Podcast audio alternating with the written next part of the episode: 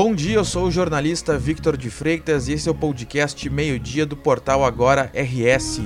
Você confere aqui um resumo das principais notícias desta segunda-feira, dia 2 de maio.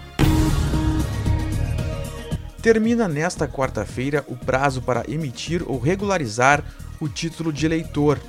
O mesmo prazo vale para quem quiser transferir o domicílio eleitoral, mudando o município onde vota. A Justiça Eleitoral também permite a inclusão do nome social para transexuais e travestis.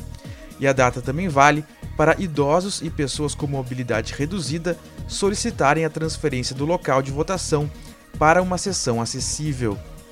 Todos esses processos podem ocorrer de forma online através do site tse.jus.br. Pela plataforma online, o eleitor pode até pagar multas eleitorais atrasadas e solicitar a revisão de dados no caso de título cancelado. Por causa da pandemia, o TSE suspendeu o uso de biometria nas sessões eleitorais. Porto Alegre começa uma nova etapa na vacinação contra a gripe nesta segunda-feira. Após a imunização de idosos, crianças e trabalhadores da saúde, o município passa a atender outros públicos.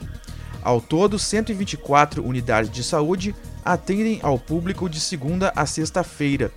Endereços e horários de funcionamento estão disponíveis no site da Prefeitura. Integrantes dos grupos da primeira fase que ainda não foram vacinados podem ser atendidos normalmente. Além disso, não há necessidade de aguardar o intervalo entre a vacina da gripe e qualquer outra. A exceção são as crianças de 5 a 11 anos de idade que precisam aguardar 15 dias entre as doses das vacinas contra o coronavírus e a influenza. Esta fase da campanha está prevista para ocorrer até 3 de junho na capital. Ao menos sete pessoas morreram em acidentes de trânsito entre a tarde e a noite de domingo no Rio Grande do Sul. O primeiro ocorreu na ERS 287, em Montenegro, por volta das seis e meia da tarde. Um carro e um ônibus bateram de frente, duas pessoas morreram. Por volta das 7 horas da noite, uma idosa de 71 anos morreu atropelada no quilômetro 19 da BR-392 em Rio Grande. Cerca de uma hora depois, um outro acidente entre um carro e um ônibus. Dessa vez, foi na ERS 332 em Tapera. Morreu no local o condutor de um Gol. Ele não foi identificado. Em Viamão, um motociclista morreu após tentar ultrapassar um veículo e bater em outro que estava estacionado. O acidente ocorreu no bairro Santa Isabel. O condutor da moto morreu no local. Por fim, duas pessoas morreram em um acidente na BR-386 em Frederico Westphalen, na região norte. O condutor de um Chevrolet Vectra perdeu o controle da direção. O carro saiu da pista e bateu numa árvore. Motorista e passageiro morreram no local. Banco Central informou que o nível de atividade da economia brasileira registrou expansão em fevereiro, após recuo no início do ano. O Índice de Atividade Econômica, o IBC-BR, considerado uma prévia do PIB, teve alta de 0,34% em fevereiro, na comparação com o mês anterior.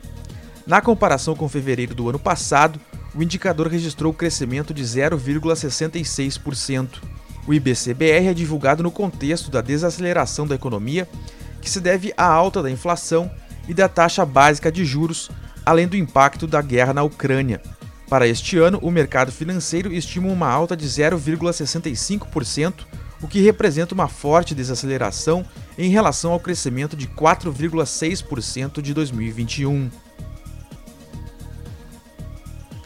A semana começa com tempo instável no Rio Grande do Sul, Segundo a previsão, as áreas de instabilidade vão provocar ventos intensos e pancadas fortes de chuva na região central, na região metropolitana, na região noroeste, na região norte e no litoral norte ao longo do dia.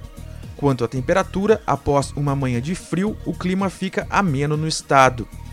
A partir da terça-feira, um ciclone extratropical começa a se formar em território gaúcho. Na quarta-feira, o ciclone se intensifica enquanto se desloca para o litoral de divisa entre Rio Grande do Sul e Santa Catarina. O prognóstico aponta fortes rajadas de vento, grandes volumes de chuva e agitação marítima com ressaca na costa dos dois estados. O ciclone extratropical atingirá todo o Rio Grande do Sul, mas será mais intenso no litoral, na serra, nos campos de cima da serra e na região metropolitana. Esta edição do meio-dia chegou ao fim. Mantenha-se informado em agora no rs.com. Obrigado pela companhia e até o meio-dia de amanhã.